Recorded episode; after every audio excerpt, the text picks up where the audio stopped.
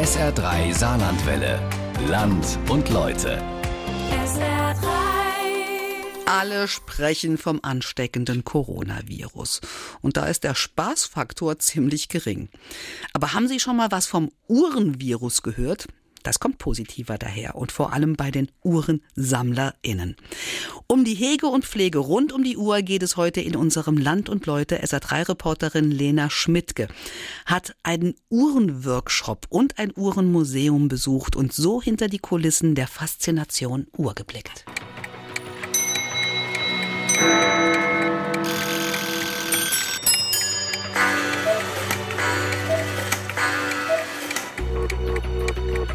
Der Uhrenvirus. Einmal infiziert, immer infiziert. Es ist halt schön, auf eine schöne Uhr zu schauen. Ja, meine Uhr finde ich auch ganz nett. Mit goldfarbenem Metallband und Rahmen und einem schlichten weißen Ziffernblatt mit goldenen Strichen. Ohne Uhr geht's nicht.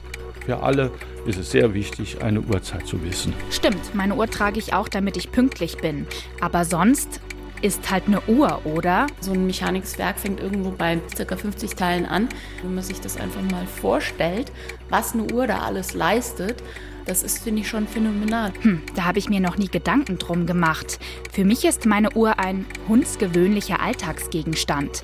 Wie so eine Uhr entsteht oder warum jemand mehr als zwei Uhren besitzt, keine Ahnung.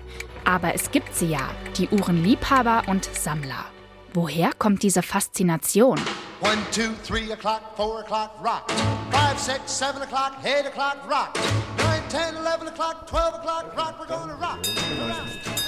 Was das ein filigranes Gebilde ist, so ein Ding. Ne? Das ist unfassbar. Und wenn du da eine Schraube von den vielen, die du reindrehen musst, wenn die nicht fest genug ist, ne, dann kannst du das ganze Ding wieder von auseinanderbauen und musst nur von vorne anfangen, ne? weil die ganzen Zahnräder alle so ineinander greifen irgendwie. Ne?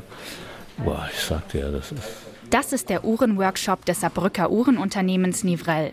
Vier Teilnehmer bauen hier ihre eigene Armbanduhr zusammen. Natürlich unter Anleitung. Unter anderem von Uhrmachermeister Frank Reichert. War bei jedem die Winkelhebelschraube drin, ne? Okay, jetzt kommt unsere Federhausbrücke. Die Federhausbrücke hat hier das Lager für unser Minutenrad und hier das Lager, wo der Vierkant vom äh, Federkern durchkommt. Ne? Hier ist dann eine Bohrung in der Federhausbrücke, wo die Schraube durchkommt vom Winkelhebel. Winkelhebel? Federhausbrücke? Was? So ein Mechanikwerk fängt irgendwo bei ca. 50 Teilen an. Ich meine Armbanduhr, es hat eine Größe von 42, 44 mm Durchmesser und das muss dort alles halt funktionieren. Und wenn man sich das einfach mal vorstellt, was eine Uhr da alles leistet, das ist, finde ich, schon phänomenal. Nivrel-Inhaberin Anja Hofer betreut ebenfalls den Uhrenworkshop und zeigt mir die auseinandergelegte Uhr.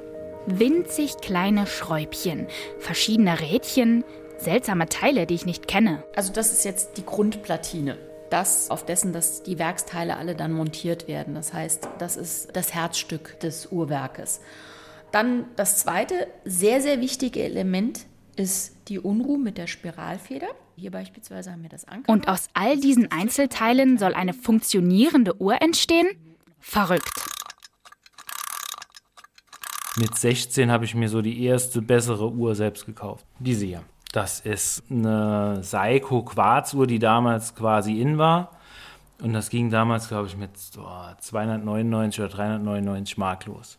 Für 16-Jähriger war das eine Ersparnis, ne, die man da angelegt hat. Genau. Aber hallo, ich hätte das mit 16 nicht gemacht.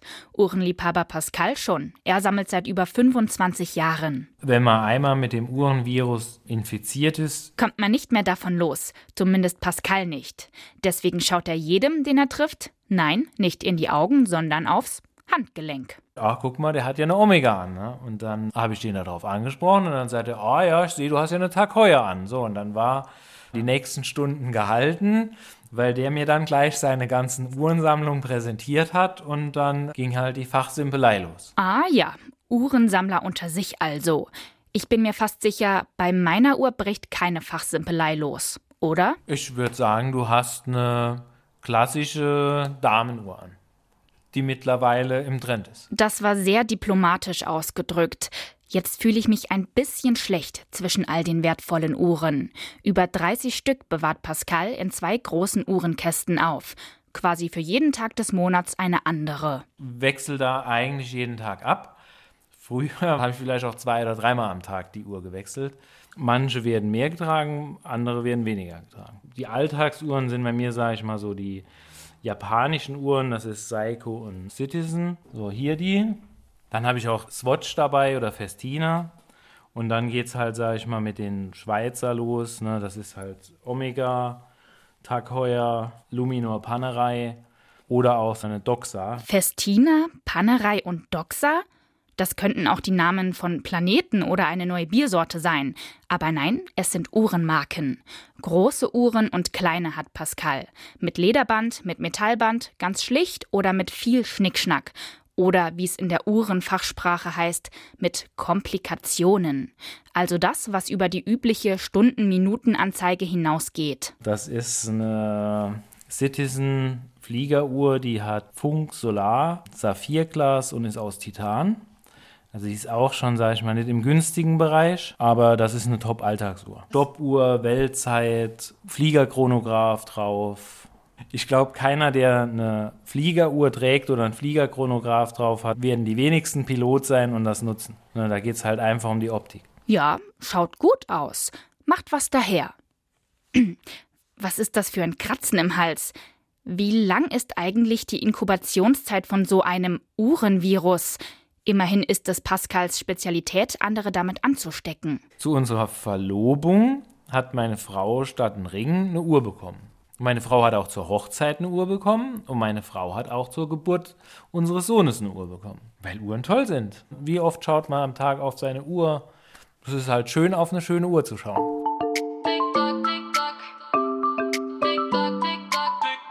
Das ist jetzt der nächste Schritt. Das Minutenrad rausholen. Lieber Gott. Ja, das geht doch einfach. Ja, das schon, aber nachher wieder rein. Das ist groß und robust. Warum geht's da nicht raus? Die ziehen schräg, ne? Die Teilnehmer im Nevrel Uhrenworkshop bauen ihre Armbanduhr zusammen.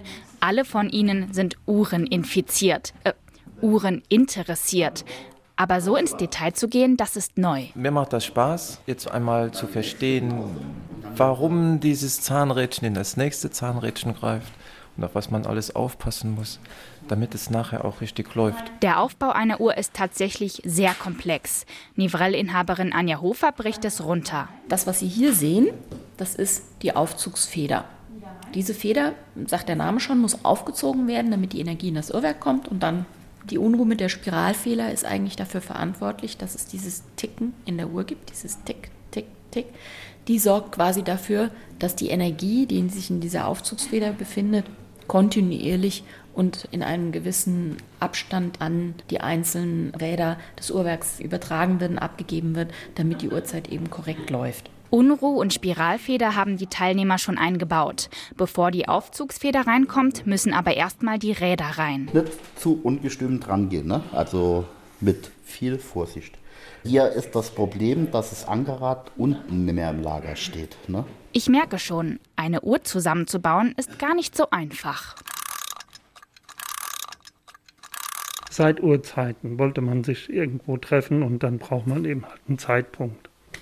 Das ging natürlich bei den Indianern los, ne? drei Finger sonnenbreit über den Berg, ja, oder so ähnlich. Die Uhr, wie wir sie heute kennen, musste sich erst über Jahrtausende entwickeln, sagt Ferdinand Meserosch vom Saarländischen Uhrenmuseum, dem Uhrmachershaus in Köllerbach. Gemeinsam mit ihm und Klaus Hoffmann stehe ich zwischen allerlei Uhren. Winzig kleine, riesengroße, Standuhren, Wanduhren, Wecker, Kuckucksuhren, Taschenuhren, Prunkuhren. Und direkt vor uns eine der ersten Uhren überhaupt. Eine Sonnenuhr, sagt Klaus Hoffmann. Die ursprünglichen ägyptischen Sonnenuhren, das waren diese hohen Obelisken, bis zu 30 Meter hoch. Und das Anzeigefeld war so groß wie ein Fußballplatz. Und diese Obelisken sind später von den europäischen Kaisern und Königen aus Ägypten verschleppt worden und stehen heute noch als Zeuge in verschiedenen Städten in Europa. Paris zum Beispiel, der Platz de la Concorde, da steht so ein Obelisk. Nicht als Zeitmesser, nur als Beutestück. Fast unbemerkt, direkt unter uns, Teile einer fußballplatzgroßen Uhr. Bis zur praktischen Uhr am Handgelenk muss sich da einiges getan haben. Bis es eine sehr genaue Zeitmessung gab, hatte man ja in allen Orten eine Sonnenuhr. Und bedingt dadurch, dass die Sonne nicht überall gleich war, also am gleichen Stand in jedem Ort, hatte jeder Ort eine andere Zeit. Zum Beispiel Metz eine andere Zeit wie Saarbrücken. Und da gibt es eine schöne Geschichte. 1850 wurde die erste Bahnlinie eröffnet zwischen Metz und Saarbrücken. Der größte Streit entstand über den Zeitplan, die Abfahrtzeiten. Die Metzer beharrten auf ihrer Zeit und Saarbrücker auf ihrer. Es gab da zwar schon Räderuhren, aber nach was wurden die eingestellt? Nach der Sonnenuhr. Genau. Räderuhren waren der nächste große Uhrenschritt. Wir kennen sie am besten als Kirchturmuhren. Ihr großer Vorteil, sie waren auch aus der Ferne gut erkennbar. Ja, Sie müssen sich vorstellen, da gab es ja noch nicht die Industrie, die Menschen lebten auf Höfen und hatten ja kein Kapital. Die waren froh, dass sie äh, genug Lebensmittel hatten und essen konnten. Konnte sich ja keiner leisten, so eine Uhr. Die Kirchturmuhren gingen genauer als Sonnenuhren, aber lagen oft immer noch gut zehn Minuten falsch. Das war nicht weiter schlimm. Die meisten Menschen haben auf dem Feld gearbeitet und mussten nirgends pünktlich sein. Geändert hat sich das erst mit dem Ausbau der Industrie. Die Männer auf die Gruben, auf die Hütten, in die Werkstätten, die Frauen in die Weberei, in die Spinnerei und so weiter. Dort mussten sie pünktlich erscheinen. Da war also ein Wecker, war dringend notwendig. Um 1900 noch hat so ein Wecker die Hälfte eines Monatslohnes eines Arbeiters von Röchling gekostet. Heute bekommen wir Wecker ja schon als Werbegeschenk einfach so dazu. Aber damals gab es pro Familie meistens nur einen Wecker. Und der am ersten gehen musste, hat den Wecker mitgenommen ans Bett und stellte ihn dann, wenn er aufgestanden ist, dem nächsten frisch eingestellt ans Bett, der als nächstes aufstehen musste. Der Wecker war schon deutlich kleiner als so eine Kirchturmuhr. Noch kleiner wurde es dann mit den Taschenuhren. Der Fortschritt der Industrie macht's möglich und notwendig, sagt Ferdinand Mesarosch. Denn die Bergleute hatten aber zum Teil unterirdisch ja noch sehr lange Strecken zurückzulegen, um zu ihrem Arbeitsplatz zurückzukommen. Und dazu haben sie dann natürlich eine Taschenuhr gebraucht, um also rechtzeitig dann eben den Rückweg wieder antreten zu können. Kannst du dann schon mal langsam ab und zu in die Nerven kriegen und das wird gleich hin. Beim Nivrell-Uhren-Workshop heißt es tief durchatmen und trotz Uhrenfieber eine ruhige Hand bewahren. Da machst du irgendwas so mit der Pinzette, so ein kleines Schräubchen, willst du irgendwo hinmachen und dann macht's Klick und dann wusch, ist das plötzlich fort, ne? geflogen. Ne? Und die sind ja so winzig, das sind dann die Aufreger. Nach der Unruh- und Spiralfeder sind jetzt auch Minutenrad und Co. drin. Also, trotz verloren geglaubter Schrauben geht's voran. Sehen Sie meine Schweißperlen. Ja. Ich bin Grobmotoriker. Ja. Und das ist das erste Mal, dass ich mich mit so filigranem Werkzeug beschäftige. Richtig, denn nicht nur die winzig kleinen Teile sind gewöhnungsbedürftig, auch das Werkzeug. Natürlich gibt es eine Lupe zum besseren Arbeiten, einen Blasebalg zum Fussel wegpusten, sehr kleine Schraubendreher, zeigt mir Uhrmachermeister Frank Reichert. Aber wir haben halt verschiedene Pinzetten und verschiedene Stärken. Ne?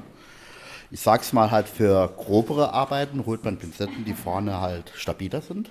Das Schwarze ist halt so ein Pin, damit ich die Werkoberfläche nicht verkratze. Ich soll halt mit den Fingern nicht auf die Werkoberfläche. Ne? Dann kann ich mit dem Pin halt mir helfen, äh, die Teile an Ort und Stelle zu bringen. Ne?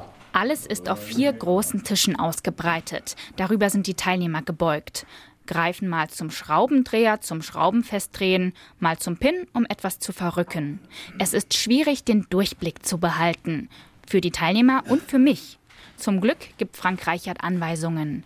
Nach dem Räderwerk wird jetzt die Aufzugspartie eingesetzt. Jetzt werde ich versuchen, vorsichtig ähm, von oben so leichte Impulse, also nicht drauf Nee, leicht runterzudrücken. Ne? Runterdrücken oder, oder Ja. in das Loch rein? Das ist Plastik, da kann man nichts äh, verkratzen. Ich sehe, wie sich die Teilnehmer abmühen.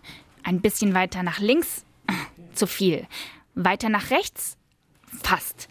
Ganz schön aufwendig. Es ist sehr, sehr klein, man sieht nicht viel und da muss man viel auf Gefühl machen.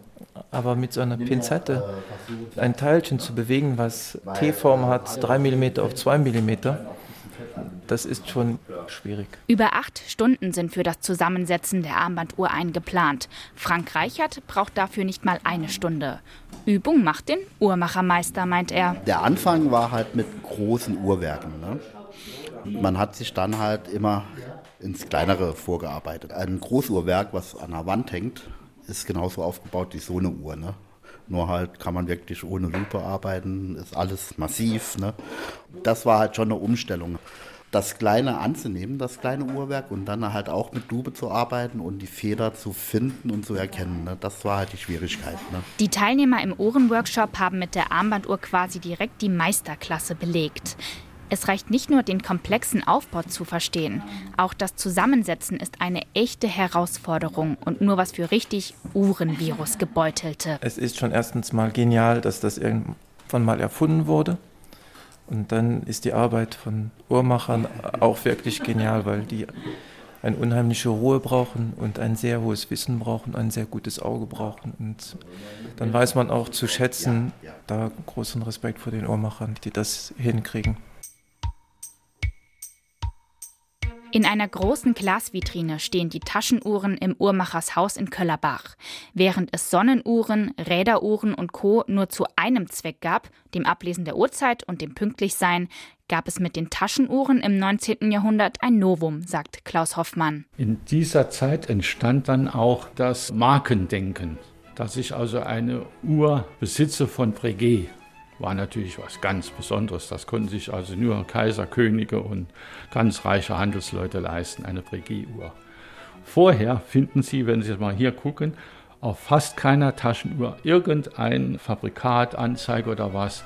Und das hat natürlich dann sich auch dahingehend entwickelt, dass die Preise entsprechend gestiegen waren. Die Optik war dann fast wichtiger als die Uhrzeit, wenn da mal nicht der Uhrenvirus im Spiel war.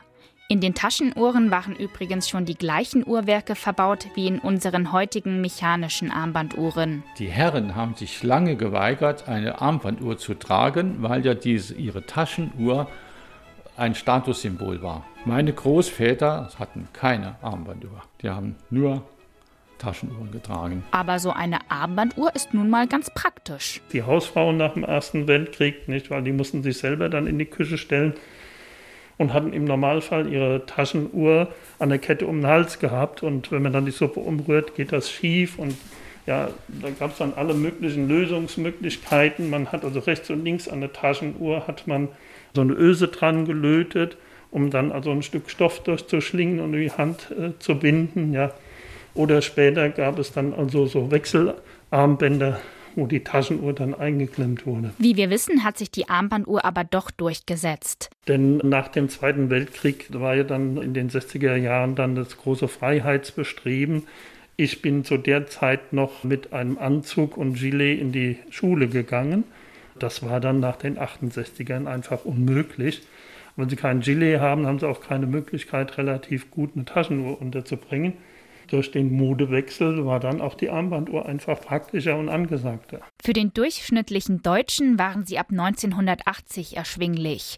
Durch den Fortschritt der Industrie und die Massenproduktion. Ich kann ein Gehäuse machen aus Edelstahl und kann ein Gehäuse machen aus Gold. Ich kann aber das Ganze komplett aus Plastik machen. Das sind natürlich ganz gewaltige Preisunterschiede. Und wenn ich mir dann für 10 Euro eine Uhr kaufe, erwarte ich kein Werk mit entsprechender Qualität. Inzwischen kommt jeder günstig an Uhren.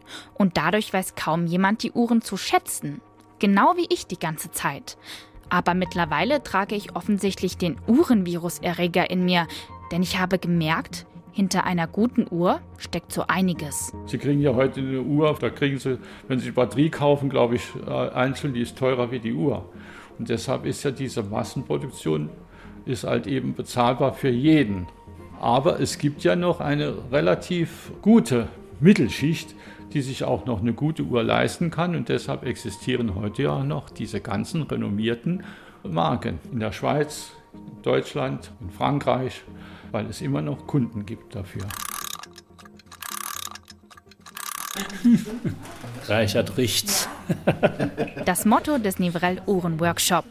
Uhrmachermeister Frank Reichert wird voll beansprucht, denn nach Unruh und Räderwerk kämpfen die Teilnehmer jetzt mit der Aufzugspartie. Ja, ich habe die Welle bestimmt sechs, sieben Mal ausgebaut und sie war immer zu lang. Und jetzt sieben Mal abgeschnitten, noch zu kurz. Jetzt muss das Teil komplett neu. Jetzt fange ich nochmal von Null an. Frustrierend und gleichzeitig auch faszinierend. Das macht halt den Spaß an den mechanischen Uhren aus. Man lebt dann nachher mit den Uhren. Man hat hohe Kunst am, am Handgelenk. Das, das ist das, was es ausmacht. Mit ansteckender Begeisterung und Uhrmachermeister Frank Reichert geht es dann auch gut voran. Wir waren auf dem Boden, haben Federn gesucht und Schrauben gesucht. Nee, also wir haben halt das Werk aufgebaut.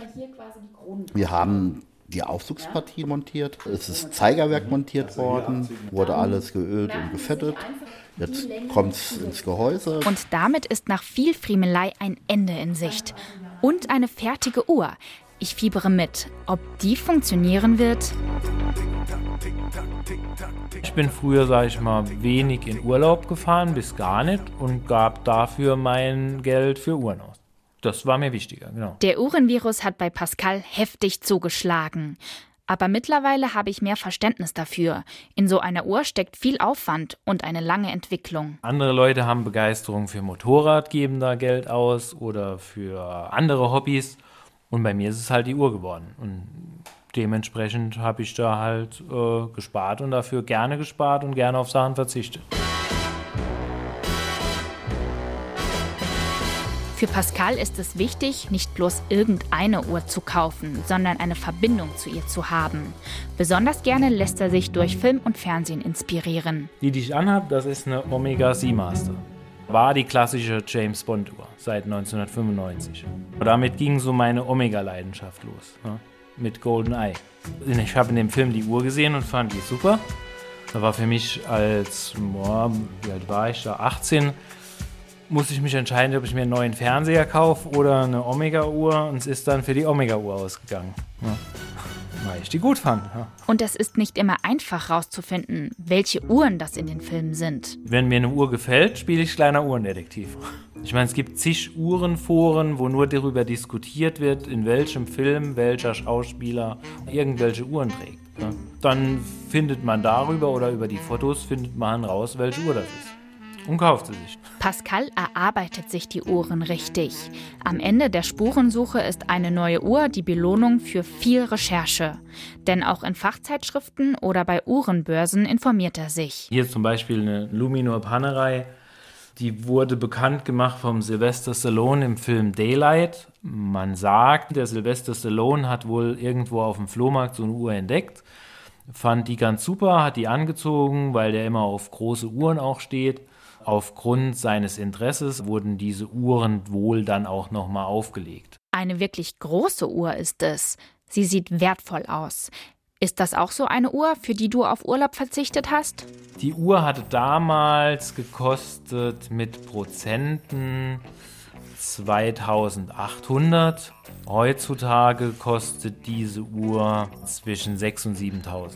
Die letzten 10, 15 Jahre haben sich die Uhren von hochpreisigen Schweizer Uhren, sag ich mal, verdoppelt oder verdreifacht. Die Werke wurden künstlich verknappt. Die Hersteller müssen selbst produzieren oder stellen selbst Werke her und dadurch sind das Manufakturkaliber und dadurch gehen die Preise halt in die Höhe. Die Luminor Pannerei und auch viele der anderen Uhren in der Sammlung sind also eine richtig gute Investition. Ne, mir geht es in dem Fall nicht um die Wertanlage oder um, sage ich mal, damit anzugeben, sondern das ist für mich. Ich finde die Uhren schön für mich und ich freue mich daran, wenn ich die tragen kann. Uhren sammeln um der Uhren selbst willen. Warum eigentlich nicht? Die feste? Sie hören so ein Knacken und dann ist es drauf. Das war's. Jetzt ist kaputt. Genau. Nein, zum Glück nicht. Im Nivrel Uhrenworkshop ist jetzt bloß das Glas auf die Uhr gepresst worden. Denn Ziffernblatt und Zeiger haben die Teilnehmer mittlerweile draufgesetzt. Fehlt nur noch der Boden und die Uhr wird wasserdicht geprüft. So, und final dürfen Sie jetzt noch das Armband montieren. Der letzte Schritt.